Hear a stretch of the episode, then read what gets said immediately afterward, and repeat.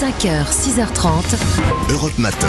Il est 6h09 sur Europe 1. Votre invité Julien est l'une des cofondatrices de l'Observatoire des violences sexistes et sexuelles en politique. Observatoire qui est à l'origine du signalement visant le nouveau ministre des Solidarités, Damien Abad, accusé euh, de viol par deux femmes pour des faits présumés datant de 2010 euh, et 2011, accusations euh, qu'il conteste. Bonjour Madine Da Silva. Bonjour. Merci beaucoup d'être avec nous en studio ce matin au lendemain du premier Conseil des ministres du gouvernement d'Elisabeth Borne, Conseil des ministres où était bien présent Damien Abad, qui quelques heures plus tard a pris la parole. Un homme innocent euh, doit-il démissionner? Je ne le crois pas. Voilà, ce sont ces mots. Quelle est votre réaction?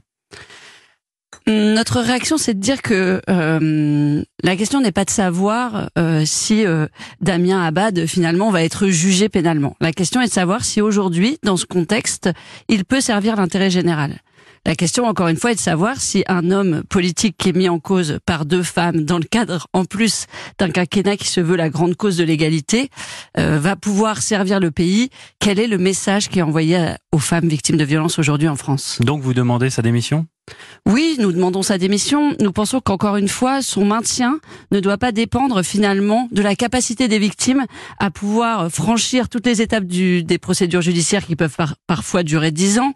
C'est pas aux victimes d'aller prouver euh, qu'elles ont bien été violées et si possible avec témoins, hein, puisque sinon c'est un peu compliqué. Et c'est pas aux victimes non plus d'avoir les ressources euh, psychologiques et financières de pouvoir mener ces procédures. Mais c'est pas non plus à, à l'agresseur supposé euh, de prouver qu'il est innocent. Alors, moi, je ne suis pas là et je pense que le gouvernement Elisabeth Borne ne non, mais parce que c'est quand même le sens, comme la logique. Euh, pas du tout.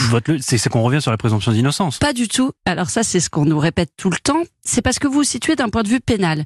Je pense que vous savez que toute association, toute entreprise a l'obligation de protéger en son sein les personnes euh, euh, qui y travaillent.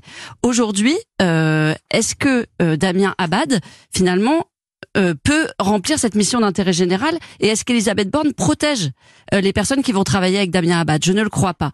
Et je pense pas qu'en répondant toujours sur la question pénale, on répond à la question de ces hommes politiques et de l'exemplarité. Vous prenez l'exemple de l'entreprise. C'est un exemple euh, tout à fait pertinent, mais euh, quand on met euh, de côté un collaborateur parce qu'il a eu un comportement inconvenant il, il a agressé sexuellement présupposément des, des, des collaboratrices, c'est parce que ces collaboratrices, il est en contact avec elles. Là, en l'occurrence, les plaignantes ne sont pas en contact toujours avec Damien Abad ou non pas euh, Il n'y a pas le risque. Alors, je pense d'une part, il y a deux choses. La première chose, c'est que euh, on parle de quelqu'un qui s'est rendu coupable de deux crimes sexuels, deux sur deux femmes qui euh, ne se pas connaissent s'est rendu coupable. Il n'a pas été jugé pour. J'ai utilisé le conditionnel, d'accord? Donc possiblement un homme qui hmm. s'est rendu coupable de crimes sexuels.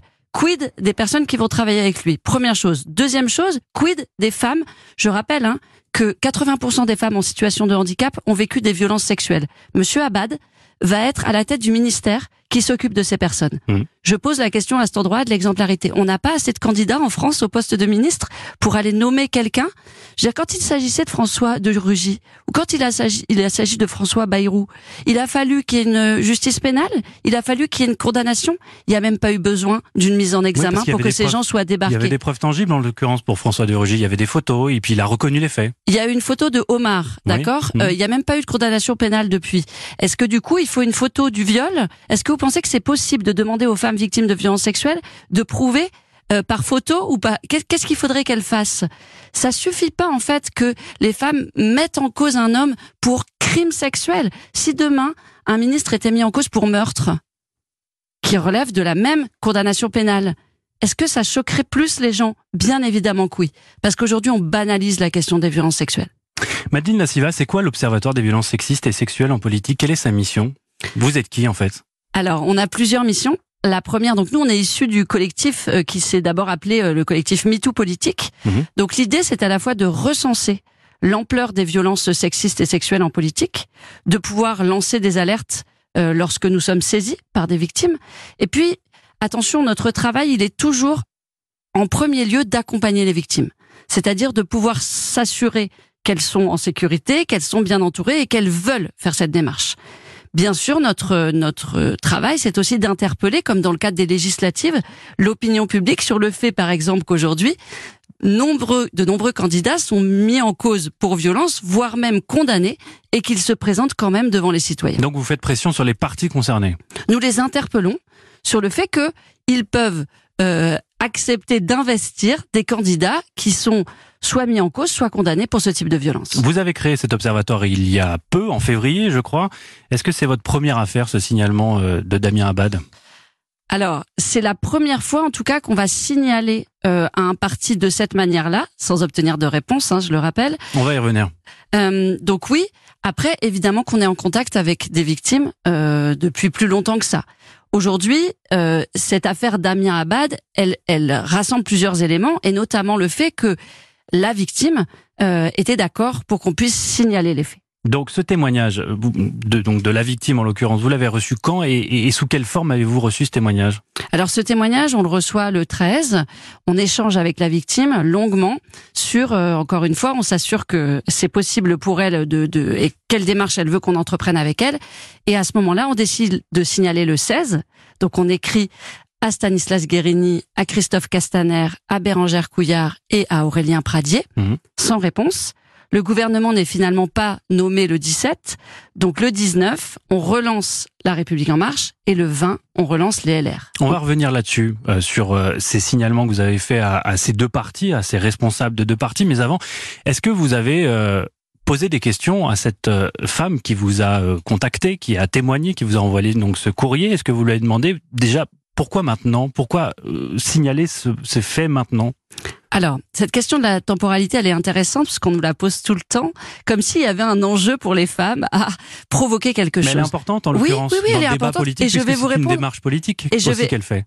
Alors, je ne sais pas si on peut, on peut d'influer sur le débat politique. Alors, ce que je peux vous dire moi, c'est que ça, euh, dans l'expertise que je peux avoir moi dans l'accompagnement de femmes victimes, parce que c'est aussi mon métier, je peux vous dire que c'est assez systématique le fait qu'il y ait cette euh, cette idée de goutte d'eau, c'est-à-dire que euh, déjà ces femmes, elles ont parlé en interne. Hein. Mmh, mmh. C'est-à-dire que là, elles parlent par notre biais, que du coup, par votre biais médiatiquement, elles sont davantage entendues. Mais ces femmes, elles ont dit ces viols avant. Aujourd'hui, euh, Damien Abad euh, est pressenti au gouvernement. À ce moment-là, si vous voulez, euh, mettons-nous à leur place. C'est-à-dire que cet homme qui se rend coupable de crimes sexuels, continue à gravir les échelons et va être nommé à un ministère où il va devoir prendre en charge. Qui s'est possiblement rendu coupable de crimes sexuels. Qui s'est possiblement rendu coupable. Je vous remercie de remettre le conditionnel. C'est d'ailleurs ce qu'on fait de manière assez systématique. Mais pour elle, à ce moment-là, qu'est-ce qui se passe? C'est-à-dire qu'il va prendre en charge, il va être censé accompagner des femmes qui, pour 80% d'entre elles, sont victime de violence. Mais sans remettre en cause le témoignage de cette femme, euh, parce que rien ne permet de le remettre en cause, en l'occurrence, est-ce que vous avez écarté l'hypothèse d'un possible règlement de compte politique? Ça Les deux peuvent aller ensemble. Alors je rappelle que le fait que en France, les fausses accusations sont autour de 1%. Donc, quand il s'agit d'affaires politiques, on se dit toujours, la première chose qu'on se dit, c'est et si c'était un coup un coup monté. Mmh. Et si cette femme voulait détruire la carrière politique.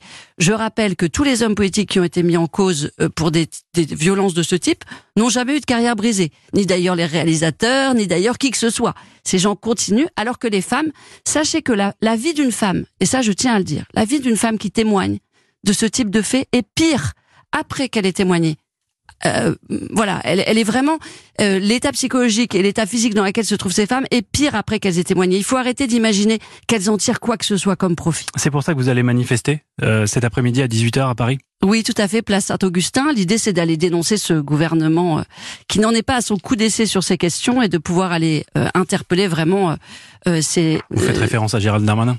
Bien sûr, et d'ailleurs il y a une jurisprudence, Gérald Darmanin, c'est-à-dire qu'aujourd'hui si Abad ne sort pas, c'est aussi parce qu'Emmanuel Macron ne peut pas se dédire sur la question de Gérald Darmanin. Merci beaucoup Madeleine Da Silva d'avoir répondu à nos questions ce matin. Je rappelle que vous avez cofondé l'Observatoire des violences sexistes et sexuelles en politique. Excellente journée à vous.